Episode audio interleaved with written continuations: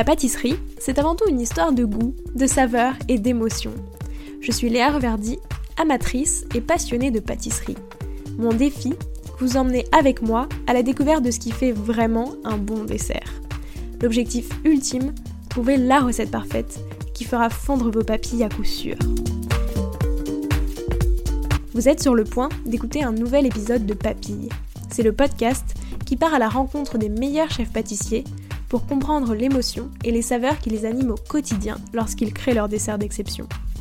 Après cet épisode, à vous de laisser libre cours à votre imagination et de créer les desserts aux saveurs qui vous ressemblent tout en vous inspirant des meilleurs. Bonne écoute Bonjour à tous et à toutes, j'espère que vous allez bien. Avant de commencer cet épisode, je vous propose de prendre 5 minutes pour vous préparer un bon café comme vous l'aimez. Parce que oui, aujourd'hui, on va parler de café. Anne Caron est torréfactrice et passionnée de café. Élue meilleure torréfactrice de France en 2017, Anne poursuit l'œuvre de son père en continuant à faire vivre la brûlerie Caron. Qu'est-ce que le café exactement? Ou encore quel est le rôle d'un ou une torréfacteur ou torréfactrice, vous saurez tout ou presque sur le café.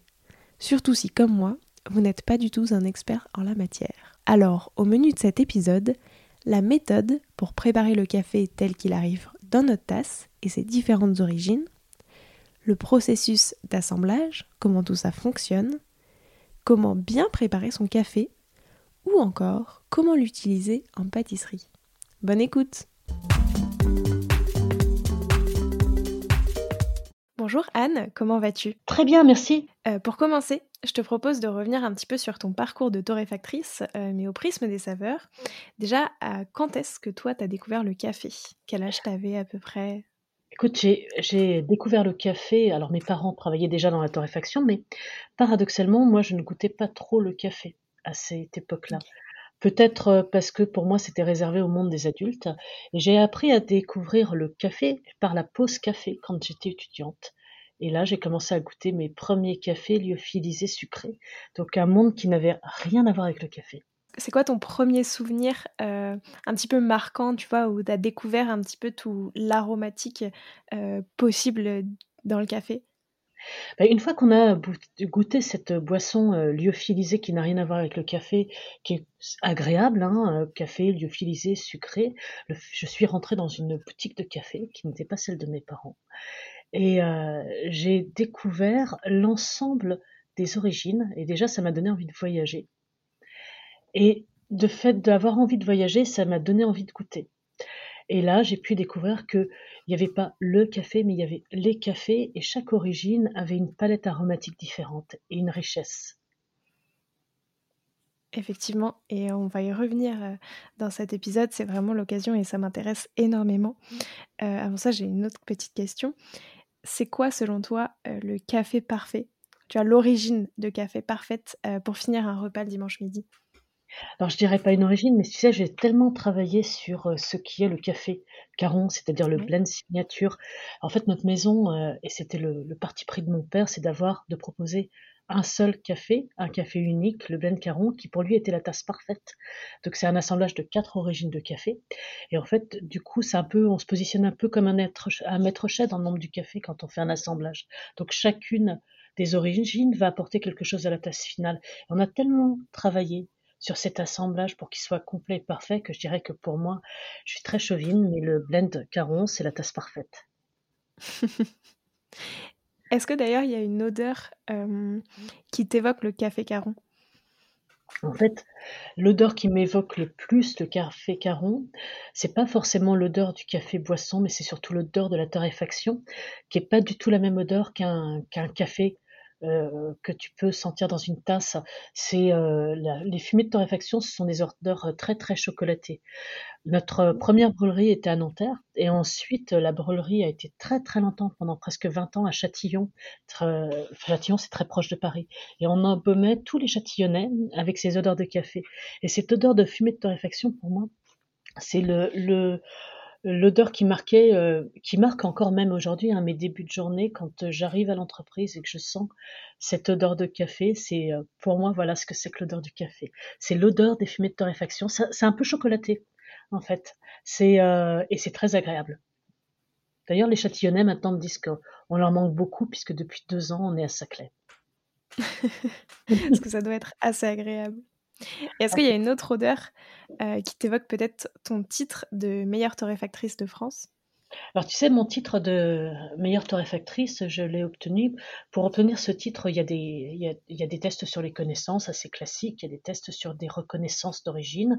Sur le café vert, des tests à la tasse pour euh, aussi euh, discerner des origines. Et après, il y a une épreuve de torréfaction. Donc sur cette épreuve de torréfaction, on devait créer un assemblage. Hein. Il fallait créer un assemblage à partir de café qui euh, m'était proposé. Et j'ai proposé un assemblage de deux origines de café de deux mochas d'Éthiopie. Un qui était euh, traité par méthode lavée, l'autre par méthode nature. Je pense qu'on reviendra, je reviendrai plus tard, je t'expliquerai comment que, c'est qu'un café lavé et ce qu'est un café nature. Et donc j'ai assemblé ces deux cafés. Les propriétés, le propriété du mocha que j'ai euh, lavé que j'ai utilisé, c'est un Gucci. Il a des notes d'abricot et de jasmin. Et euh, le mocha nature, il a des notes très sauvages. Donc je dirais que ce titre de meilleur torréfacteur, c'est meilleure torréfactrice, pardon. Euh, pour moi, il me fait penser à ça. C'est à la fois le côté sauvage et racé associé à ces notes très légères et fleuries de jasmin et d'abricot. Ça donne très envie. Et avant de rentrer dans le vif du sujet, euh, j'ai une dernière question. Ça représente quoi pour toi la caféologie? C'est très vaste. Plus on en sait, plus on sait qu'on ne sait pas. Alors du coup, est-ce que tu peux nous raconter et nous expliquer comment on sélectionne un café et quelle est en fait la, toute première étape? Euh, dans tout le processus de torréfaction Ce que je te, dis, c'est que pour moi, l'évocation du café, c'est d'abord l'évocation du voyage et on va commencer par là. Tout se passe au départ dans les pays producteurs. Et euh, tout commence, la caféologie, ça commence par la caféiculture. C'est cultiver, récolter les cafés. Il faut savoir que 80% du travail pour obtenir un grand, grand café, c'est cette notion de caféiculture, c'est la culture de la terre pour euh, faire pousser ces arbres, parce que le café pousse sur un caféier. C'est un arbuste qui à l'origine pousse dans les, dans les forêts d'Éthiopie euh, à l'état sauvage. Mmh Chaque arbuste donne des cerises, les cerises donnent des grains de café vert. Donc mon métier à moi, c'est de sélectionner les meilleurs producteurs qui vont savoir, euh, à partir de ces caféiers, m'apporter les meilleurs cafés.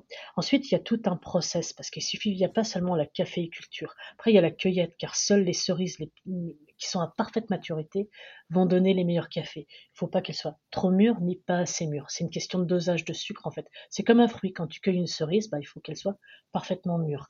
Et seules les cerises parfaitement mûres vont donner les meilleurs cafés. Et il y a ensuite toutes les étapes qui consistent à séparer le fruit du grain du grain de café vert que moi finalement je vais torréfier, qui sont importantes.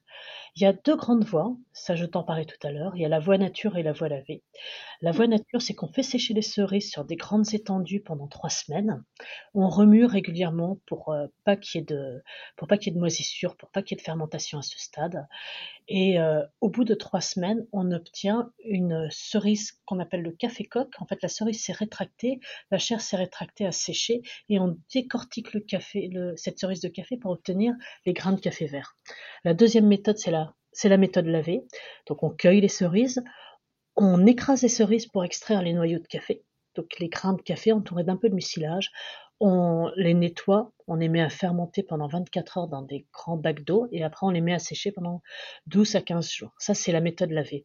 Les deux méthodes euh, vont donner des, qualités organoleptiques complètement différentes. Même si, euh, ça, même si le fruit provient du même terroir, le fait de traiter c'est euh, le café selon ces deux méthodes, ça va donner des goûts complètement différents. Parce que qu'est-ce qui se passe quand la cerise sèche, enfin quand le café sèche?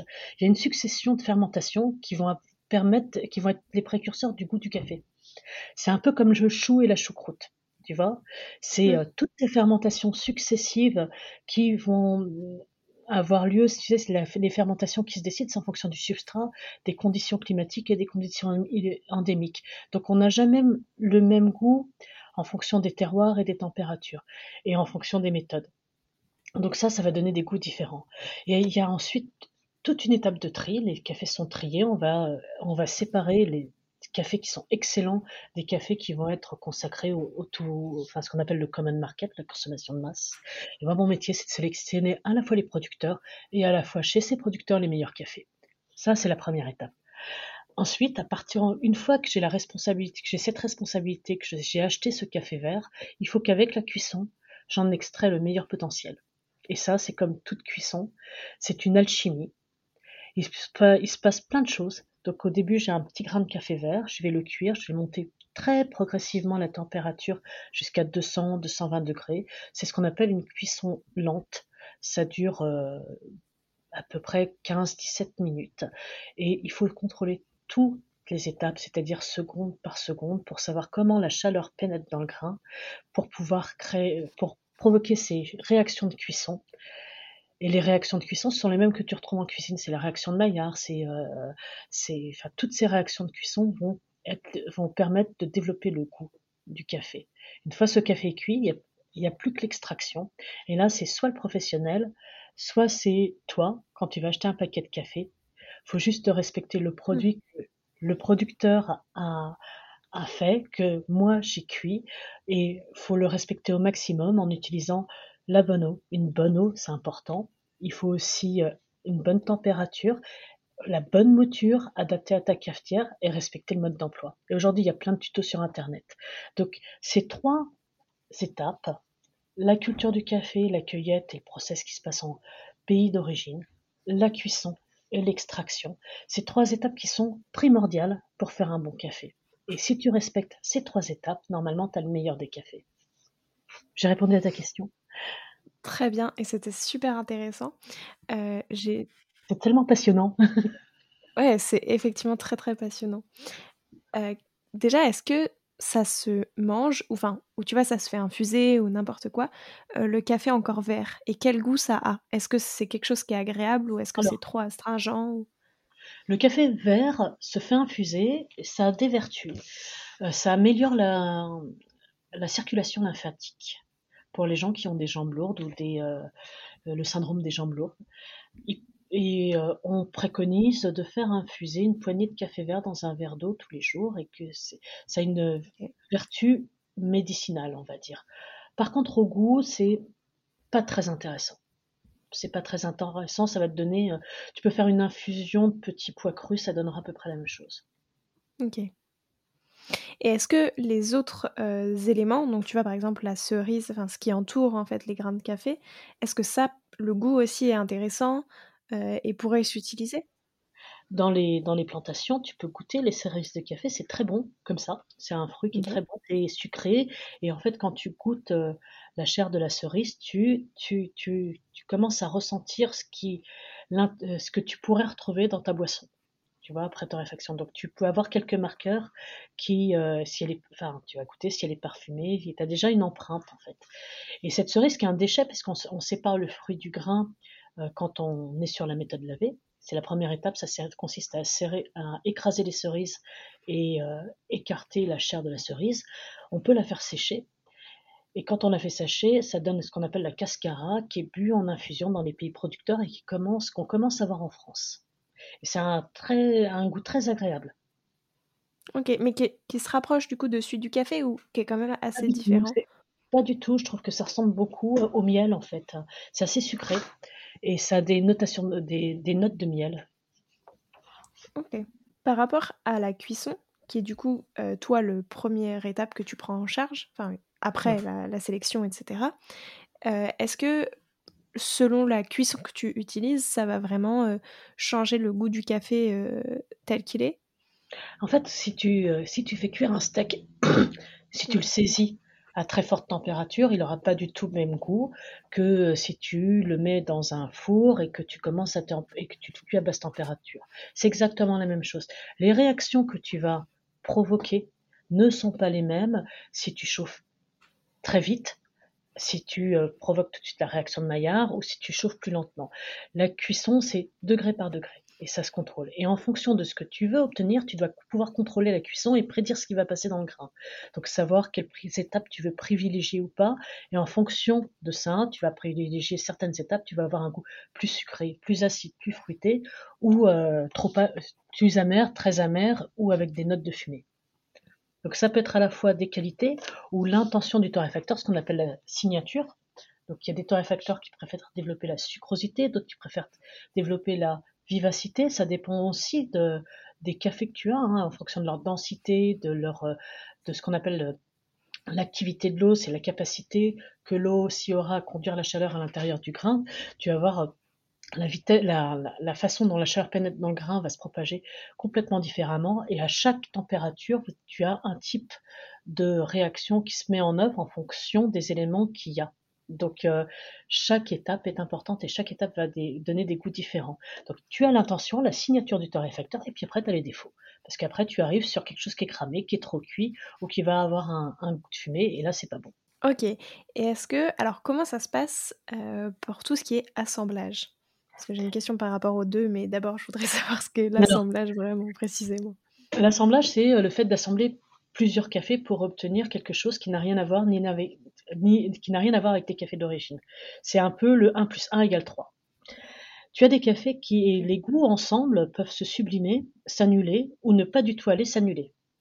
Donc le, le, but du jeu, c'est de trouver des cafés qui sont complémentaires et de trouver le fameux 1 plus 1. Ce n'est pas 1 plus 1, c'est quelque chose d'autre. En fait, c'est quelque chose qui est complémentaire et qui est euh, harmonieux. Je ne sais pas si j'ai répondu à ta question.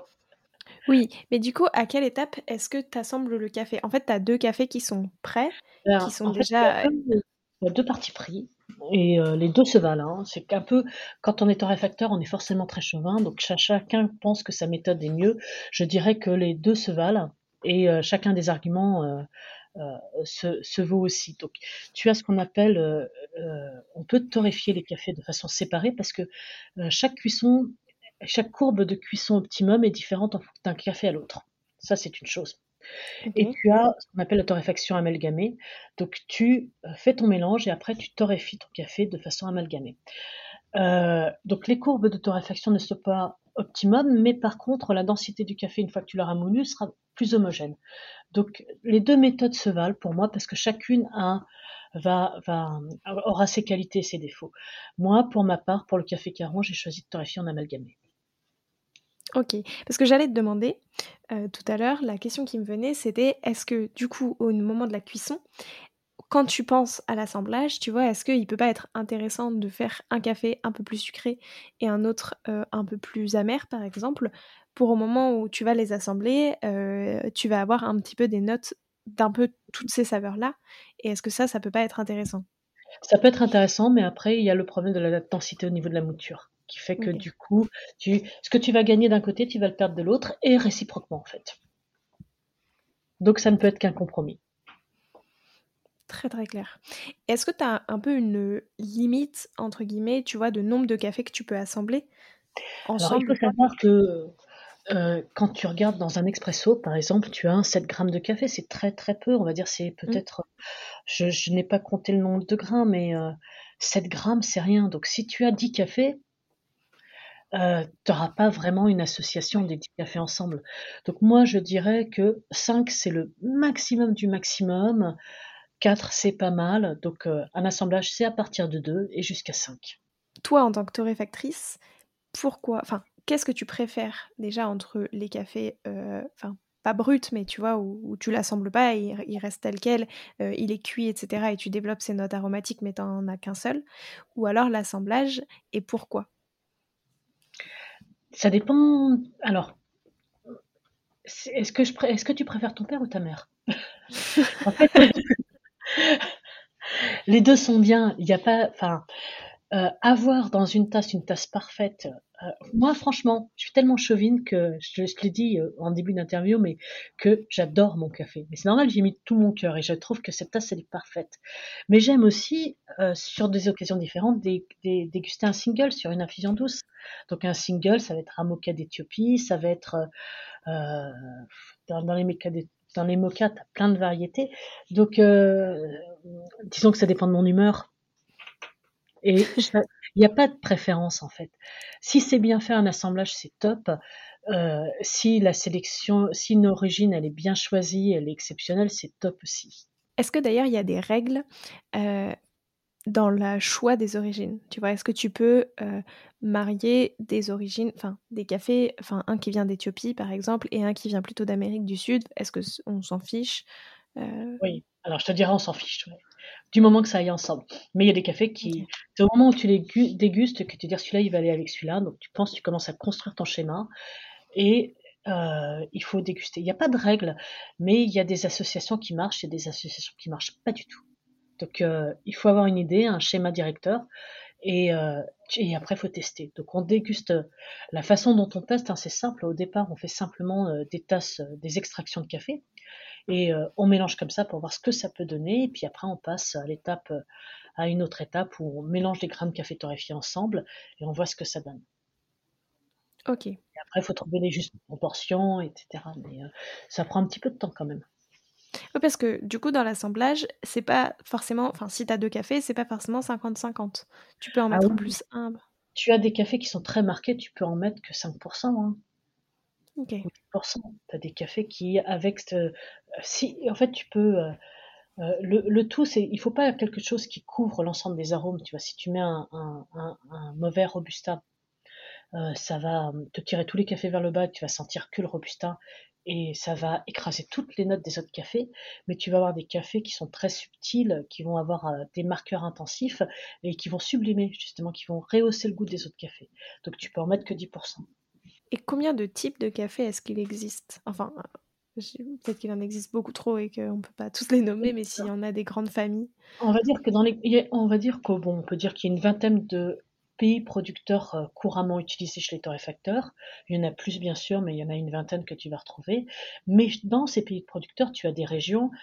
Dans les régions, tu as des producteurs et au sein de chacun des producteurs, ils peuvent avoir des parcelles et utiliser chacun plusieurs méthodes pour séparer le fruit donc tu peux avoir euh, chez un producteur plusieurs parcelles et un café lavé, un café nature, ou d'autres méthodes qui peuvent être anaérobiques euh, au nid. Donc tu as une multitude de cafés. Est-ce que l'arbre euh, sur lequel du coup poussent les, cerises qui, permettent d'avoir le café, il existe une seule variété, mais du coup les goûts changent selon la terre, selon l'ensoleillement, enfin selon plein d'autres facteurs externes, ou est-ce qu'en fait il existe aussi déjà plusieurs sortes qui te permettent d'avoir des cafés plus ou moins corsés, plus ou moins doux? Alors les deux, mon capitaine, c'est qu'il y a plusieurs variétés effectivement. Chaque variété a un terroir euh, dans lequel il va, il va plus s'épanouir. Donc tu choisis la variété en fonction du terroir. Et après, tu as vraiment la notion de terroir, c'est qu'avec la même variété dans un terroir différent, donc là, le terroir, c'est le sol, c'est les conditions climatiques, c'est un ensemble de choses qui est euh, propre à ça, ça, peut, ça peut être vraiment de la parcelle. Hein. C'est comme le, c'est comme le monde du vin. Hein. C'est euh, le mmh. côté par l'ensoleillement, etc. Donc ça va donner des goûts différents. Ouais. Donc la variété et euh, le terroir. Maintenant, pour revenir un petit peu sur la partie dégustation, quelles sont les étapes pour pouvoir le bien déguster un café Tu as deux, types de dégustation. Tu as la dégustation professionnelle qui va permettre d'évaluer le café. Donc, euh, tous les, professionnels utilisent la même méthode. C'est une méthode dite de dégustation à la brésilienne, euh, ce qui permet de donner une note au café. Donc, en, gros, on utilise un café, une très grosse mouture, on l'arrose de chaude, la mouture remonte, elle flotte et forme une croûte. Au bout de 4 minutes, on casse la croûte avec une cuillère. La mouture tombe dans le fond on écume parce qu'il y a un petit peu de, créma qui s'est formé. Donc on écume la créma parce que la, créma va sans s'abrouiller les notes euh, du café. Et dès que le café a refroidi, on goûte et on note le café selon une dizaine de critères. Et on donne une note au café euh, qui va de 0 à 100. La particularité, c'est que au-delà de 80%, on rentre dans une catégorie qu'on appelle les cafés de spécialité. C'est un peu comme les grands crus du vin. Donc les cafés de spécialité, c'est vraiment la crème de la crème chez le café. Et ça ne ça représente que 2% des cafés qui sont importés en France.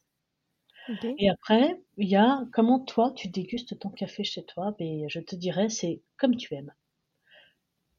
Est-ce qu'il n'y a pas quand même une meilleure méthode qui permet de bien ressentir les arômes? Vraiment comme tu aimes. Tu sais, le café avant tout, c'est un, moment de plaisir. Ce que je dirais, c'est que quand tu as acheté un bon café, il y, a trois, il y a plusieurs paramètres hein, qui rentrent en jeu dans l'extraction, puisque c'est la solubilisation de, enfin, le, le, contact entre l'eau et la mouture qui va faire l'extraction. Donc, c'est lié à, l'eau, la qualité de ton eau. Donc, il faut mieux que tu aies une eau mmh. qui soit filtrée ou utiliser une eau, pas une eau forcément minérale qui vient du, massif, du massif central, c'est les eaux qu'on utilise généralement. donc, faut pas qu'elle soit trop pauvre en, enfin, faut qu'elle, pas qu'elle soit trop pauvre ni trop riche en fait ton eau. Donc une eau relativement neutre ou de l'eau filtrée avec des filtres classiques que tu as en, grande distribution. Euh, une bonne température, la bonne température pour l'eau, le bon, bon ratio eau café, donc euh, ça tu l'auras dans toutes les descriptions de cafetière, la bonne mouture, le bon temps d'infusion et le bon geste. Voilà. À partir de ces critères, déjà, tu as ton extraction. Et comment tu le dégustes? Une fois que tu as, tu peux jouer après sur un petit peu sur la température, sur le temps d'infusion, mais euh, et après tu dégustes, ça te donnera des cafés un petit peu différents. Mais il faut déjà bien respecter ça. Et après, comment tu le dégustes? C'est vraiment pour moi comme tu aimes. Tu as des gens, et même si ce n'est pas ma religion de mettre euh, du sucre dans le café, qui préfèrent quand même le café avec un peu de sucre. Pourquoi s'en empêcher? C'est le café, ça doit être que du plaisir. D'ailleurs, j'ai une question euh, très bête, mais c'est quoi la différence entre un café et un décaféiné? Comment est-ce que tu prépares un décaféiné? Enfin, comment Comment on fait un décaféiné? Comment on décaféine le café plutôt alors?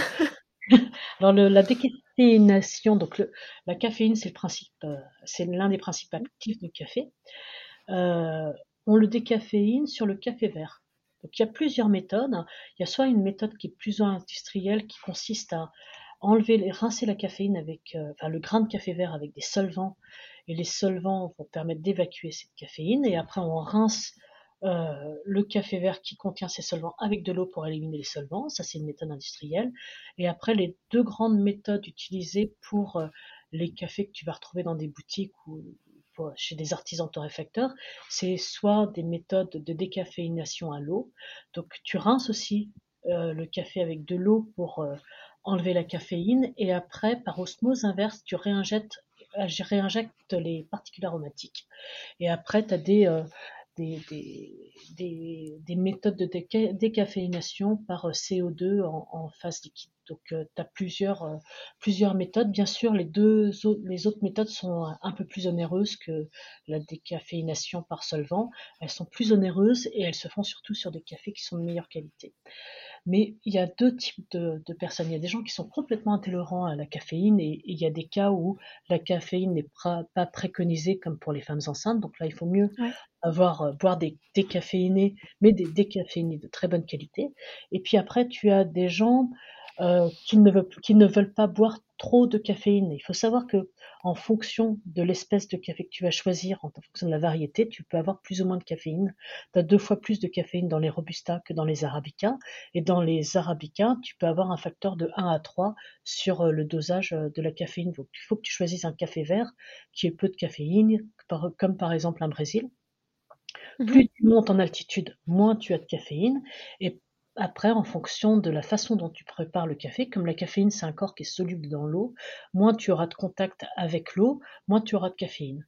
Donc si tu prends un ristretto par exemple, un café expresso très très court, là tu auras moins de caféine que dans un café allongé.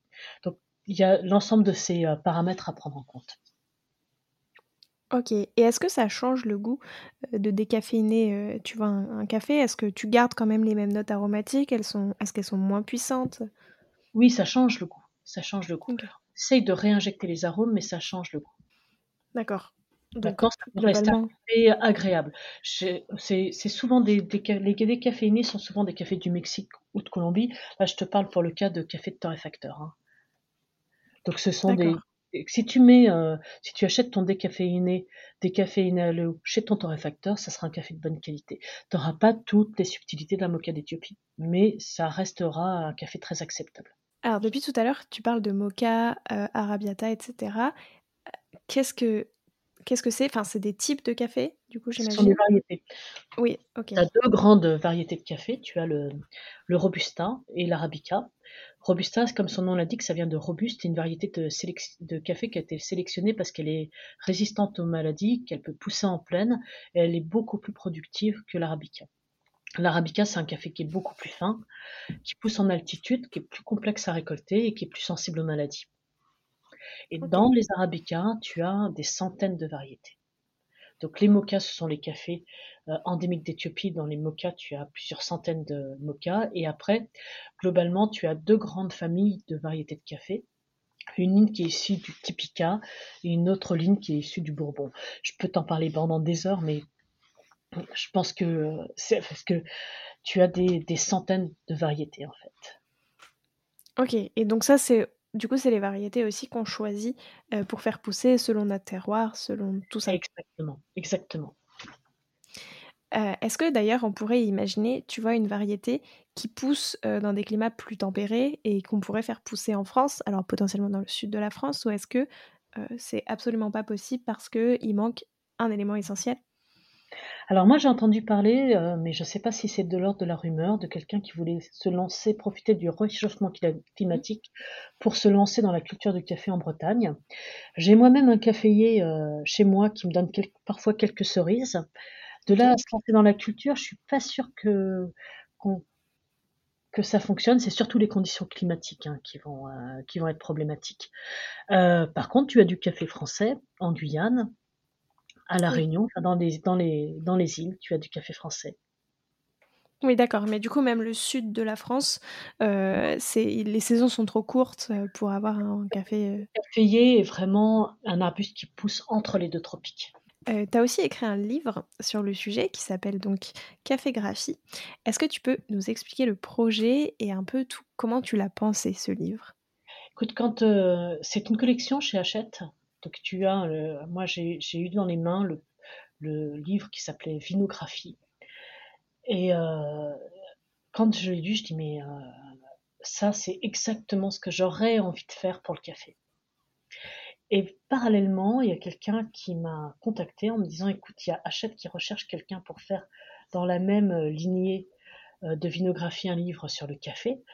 Et euh, j'ai pensé à toi parce que c'est tout à fait ce qui te correspondrait. Et euh, bah du coup voilà, voilà comment l'aventure est partie.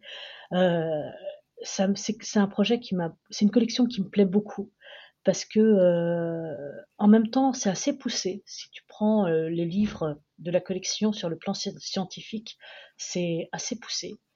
Et comme c'est illustré, en fait c'est une, série d'illustrations et chaque thématique c'est juste une double page.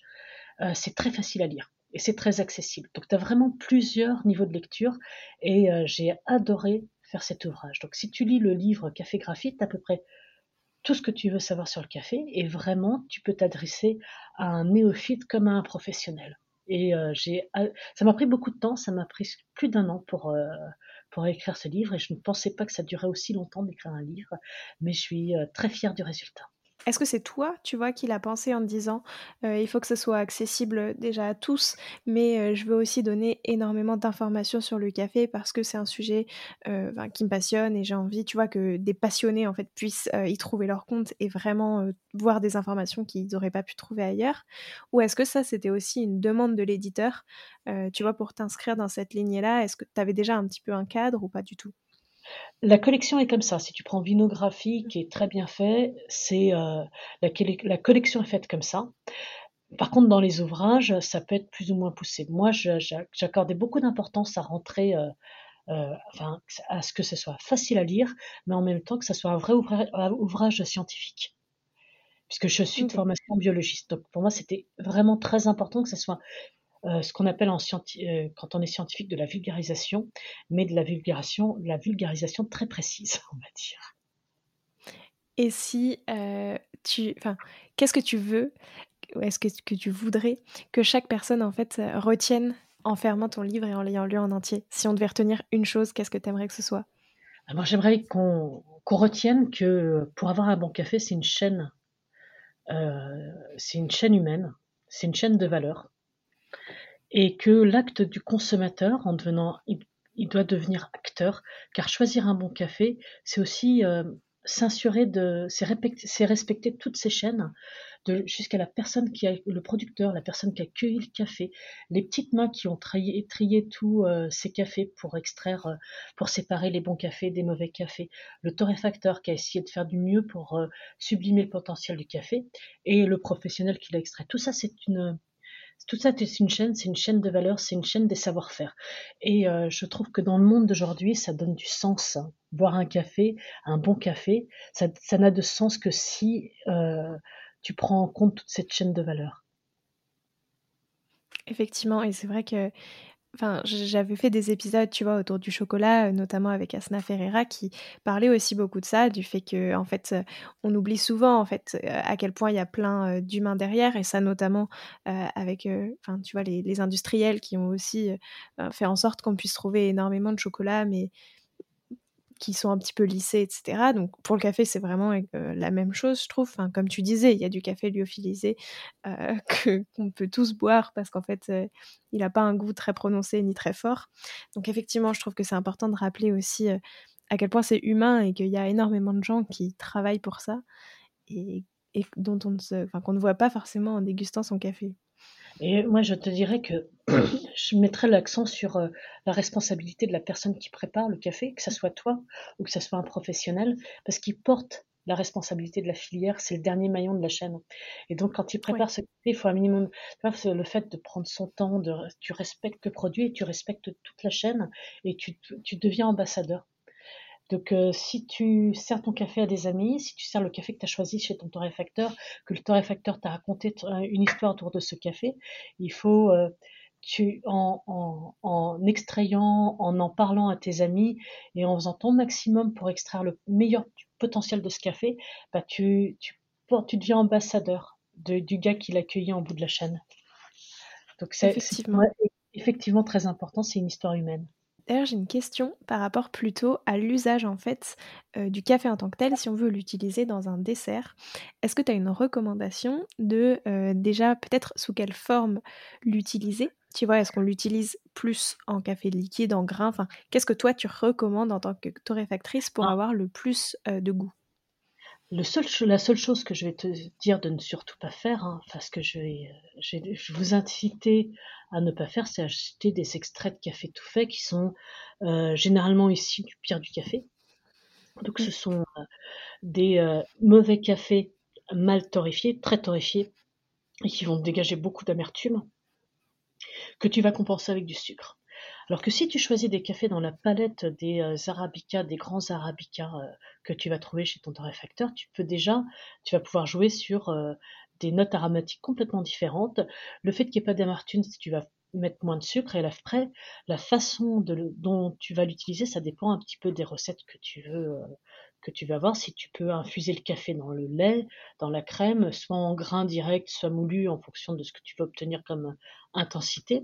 Après, tu peux aussi faire un expresso euh, pour tremper les biscuits comme pour le tiramisu.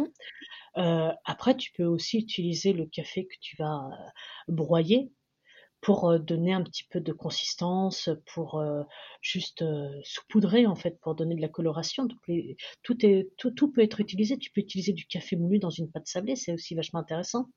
Donc il faut pas s'en priver en fait, mais surtout pas d'extrait de café industriel. Ça c'est quand même tellement dommage de faire un bon gâteau maison, même très simple, et d'utiliser d'utiliser ça. C'est autant autant autant autant ne pas utiliser le café dans ces cas-là. Effectivement. Et est-ce que selon toi, il y a une origine euh, qui passe très bien, tu vois, en dessert, si on veut faire un dessert 100% euh, au café ou même une glace par exemple? Tu vois, est-ce qu'il y a une origine qui passe bien parce que je sais pas, justement, elle est un petit peu sucrée, elle a des notes un petit peu florales ou quoi?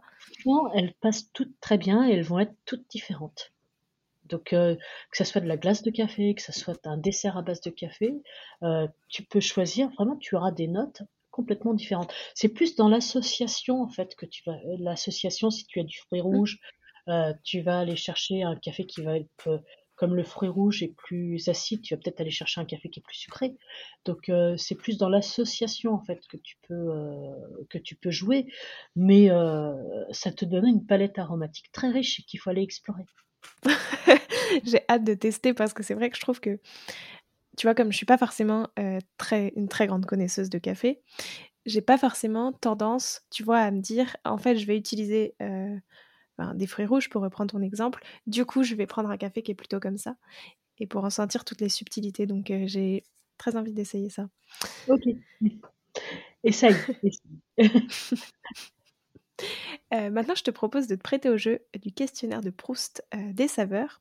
Déjà, toi, c'est quoi ton type de cafetière préféré? C'est vraiment. Alors, la, cafetière que j'utilise au, quotidien, tu sais, ce sont les nouvelles machines. Euh, alors, moi, j'en ai une depuis 10 ans, à broyeur automatique, où tu mets du café, tu appuies sur le bouton, ça te fait un expresso. Ça, c'est facile. Par contre, quand j'ai le temps, euh, alors quand je suis en voyage, j'aime bien utiliser la, la Bodum, même euh, sur les plus hauts sommets. Quand je suis en randonnée, j'ai mon petit ma petite cafetière et mon petit moulin, parce que j'aime bien prendre le temps euh, de me faire un bon café en face d'un beau paysage. Euh, quand j'ai des amis, j'aime beaucoup la cafetière à siphon à la fin d'un repas parce que c'est peut-être la plus belle façon de préparer un café. J'aime aussi beaucoup la, la Chemex euh, parce que la façon dont on sert le café, il y a toute une gestuelle qui est magnifique aussi. Ça fait penser à la cérémonie du café. Donc tout ça pour te dire que j'ai pas vraiment de méthode préférée, sinon une méthode de tous les jours parce qu'elle est simple. Et, euh, et après, bah, c'est en fonction du moment. Et d'ailleurs, est-ce que quand on, enfin, selon le type de cafetière qu'on utilise, est-ce que ça va changer euh, le goût du café, le goût final? Oui, oui, bien sûr, ça change complètement le goût du café parce que c'est euh, euh, la mouture n'est pas la même, la surface en contact avec l'eau n'est pas la même. La, tu, vas, tu peux avoir, avec, par exemple, avec la Chemex, une infusion qui est très légère, qui n'aura pas de corps, qui va être proche du thé, et avec le même café, un café avec une euh, cafetière meilleure, tu sais, à, piston, euh, mmh. on va avoir beaucoup plus de corps, ça va être plus corsé. Donc on va avoir avec le même café des, des goûts je dirais pas complètement différent, mais vraiment différent. Ça, ça doit être aussi rigolo comme exercice à faire, tu vois, d'avoir plusieurs cafetières, de faire, de préparer le même café euh, selon ces cafetières et de goûter un petit peu les, ah, différences de notes aromatiques. C'est très intéressant. C'est très intéressant. Euh, bon, bah, ça, tu as un peu répondu tout à l'heure, mais du coup, si, tu, si ce n'était pas euh, votre, votre assemblage chez Caron, ce serait lequel ton café préféré? Ah, j'ai pas le droit de le dire. Hein. non. Euh, écoute, j'ai vraiment, euh, j'adore les cafés à nature euh, d'Éthiopie. Très bien. c'est quoi ton péché mignon? Si je te dis le café, la, glace, la glace au café? Mais peut-être, c'est quoi l'ingrédient ou la, la sucrerie, ou enfin c'est peut-être du salé, que tu préfères déguster avec le café? Alors il y a quelque chose qui est tout bête mais que j'adore. Tu, tu prends des courgettes tu les passes, tu les coupes à la mandoline, tu fais quelque chose de très très fin. Ça te fait un carpaccio, tu arroses d'un filet d'huile d'olive et tu saupoudres le café. Et ça, c'est super bon. Du café moulu? Du café moulu, oui. Ok. Et c'est super facile à faire, c'est étonnant. Ouais. Effectivement, ça, c'est très très intriguant. Et qu'est-ce que, selon toi, la majorité des gens ignorent sur le café et que tu trouves qu'il est important de savoir? moi, ça me désespère euh, de voir les gens acheter euh, des cafés industriels. Et je me dis, ils ont tellement de choses à savoir. Ce qu'ils ne savent pas, c'est euh, ce qui se cache derrière le café et la différence entre l'énorme différence qu'il y a entre un café de spécialité que tu vas trouver chez ton torréfacteur et un café industriel.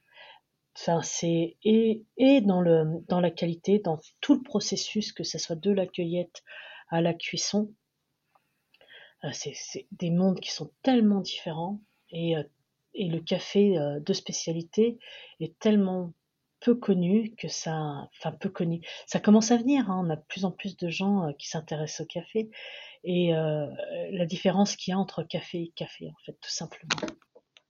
Ça, selon toi, comment est-ce qu'on pourrait un petit peu éduquer les gens euh, pour qu'ils aient plus, euh, qu'ils se tournent plus vers du café de, de, de torréfacteurs Alors, c'est euh, le, café, ce n'est pas quelque chose qu'on doit, subir. On doit être aussi acteur du café et on doit questionner. Simplement, si, si à chaque fois que qu'un consommateur, qu'un client chez, dans, un, dans un bar, dans un restaurant, pose simplement la question quand on propose, quand on dit à la fin du repas, vous prendrez bien un petit café, qu'est-ce que vous me proposez comme café? Donc juste remettre de l'importance mmh. au café qui clôture ton repas quand même, hein, et questionner le, la personne, le restaurateur, en lui demandant qu'est-ce que vous avez choisi comme café pour moi? Euh, pour moi, ça serait remettre le café au centre de la table comme un produit gastronomique. Et là, un restaurateur ne peut pas t'avoir proposé les meilleurs produits qu'il a choisis chez des producteurs euh, locaux et à la fin te finir, finir ton repas par un café industriel, c'est pas possible. C'est sûr. Est-ce que tu penses que euh, si tout le monde, tu vas goûter un café fait par un torréfacteur, euh, ce serait, enfin, c'est impossible après de revenir à un café industriel? Ah oui. Écoute, moi je fais, je m'amuse tout, dès que je le peux, dès que je peux, je le fais. Je mets plusieurs tasses avec plusieurs cafés, dont un café industriel. c'est un assemblage pas trop considéré comme pas trop mauvais. Hein soit avec du robusta, soit sans robusta. Et euh, une fois qu'ils ont dégusté, tu vois, tu vois bien la différence. Et après, je leur dis, mais mettez juste une petite cuillère du café industriel dans la tasse que vous avez préférée. Et tu vois à quel point juste une petite cuillère d'un café industriel dans une tasse de café euh, de torréfacteur, tu mets juste une cuillère et ça te tue tous les arômes. Ouais. Et ça, c'est un exercice très simple à faire. Et les gens l'oublient pas après. Hein. Donc ils ne reviennent pas en arrière. Bah, effectivement, mais en vrai, c'est comme beaucoup, beaucoup de produits euh, qui ont été énormément industrialisés. Parce ce que je disais, le chocolat, euh, c'est vrai que ça n'a pas du tout le même goût. Euh, pareil, un chocolat qui est vraiment fait, préparé par un chocolatier versus du chocolat industriel, quoi. C'est clair. maintenant, j'ai cinq dernières questions. T'es plutôt café ou déca Café. Plutôt Honduras ou Mexique? Mmh, ça dépend des Honduras, ça dépend du Mexique. J'aime bien le Honduras. Je euh. connais mieux le Honduras, dire. Plutôt café glacé ou café viennois? Glacé. D'ailleurs, comment est-ce que euh, on prépare un bon café glacé? Parce que ça, c'est un peu la mode l'été. oui, bah, tu as plusieurs. Alors, si on parle de café froid, tu as vraiment plusieurs euh, façons de le préparer. Soit tu fais ce qu'on appelle une infusion à froid. Ça s'appelle le cold brew, c'est-à-dire tu, tu fais couler de l'eau froide sur le café. C'est en infusion lente et au bout, ça te donne une infusion froide. Ça n'a rien à voir avec le café chaud qui a été refroidi. Et après, tu as le café chaud qui a été refroidi. Donc, tu, as, euh, tu peux faire couler un expresso sur des glaçons ou tu peux, euh, dans un shaker, associer de la glace et du café et secouer. Voilà, ça te donne du café glacé, du café frappé ou du cold brew. Trois boissons complètement différentes. Merci beaucoup. Euh, plutôt Brésil ou Nicaragua? Nica. Et enfin, plutôt expresso ou café latte hmm.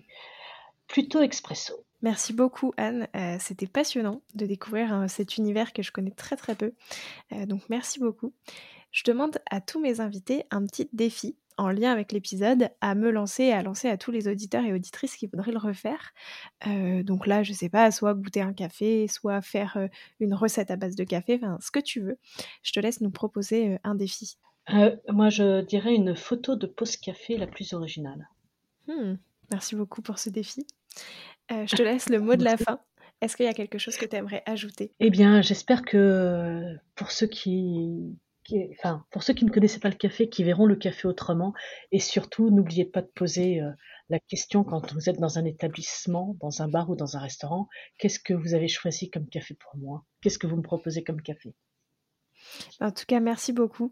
Euh, je pense que c'est un. En tout cas, moi, j'ai trouvé ça passionnant pour découvrir vraiment tout cet univers, tu vois. Et comme tu l'as dit, quoi, voir le café autrement, se rendre compte aussi euh, de toute la subtilité aromatique alors, on, le sait, tu vois, mais je trouve que c'était encore plus parlant.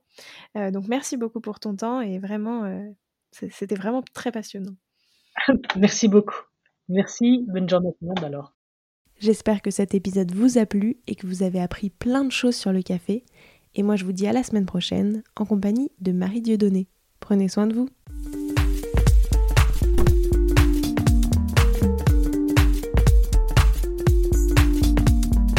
Alors, quel sera votre prochain dessert? Merci d'avoir écouté cet épisode jusqu'au bout. S'il vous a plu, n'hésitez pas à le partager aux gourmands qui vous entourent. Et si vous voulez soutenir Papille, deux choses. La première, notez l'épisode 5 étoiles sur Apple Podcast et laissez un joli commentaire. La seconde, vous rendre sur papillepodcast.com, sans oublier le S de papille, et vous abonner à la newsletter pour être prévenu de la sortie des prochains épisodes et des articles que j'écris régulièrement. À bientôt!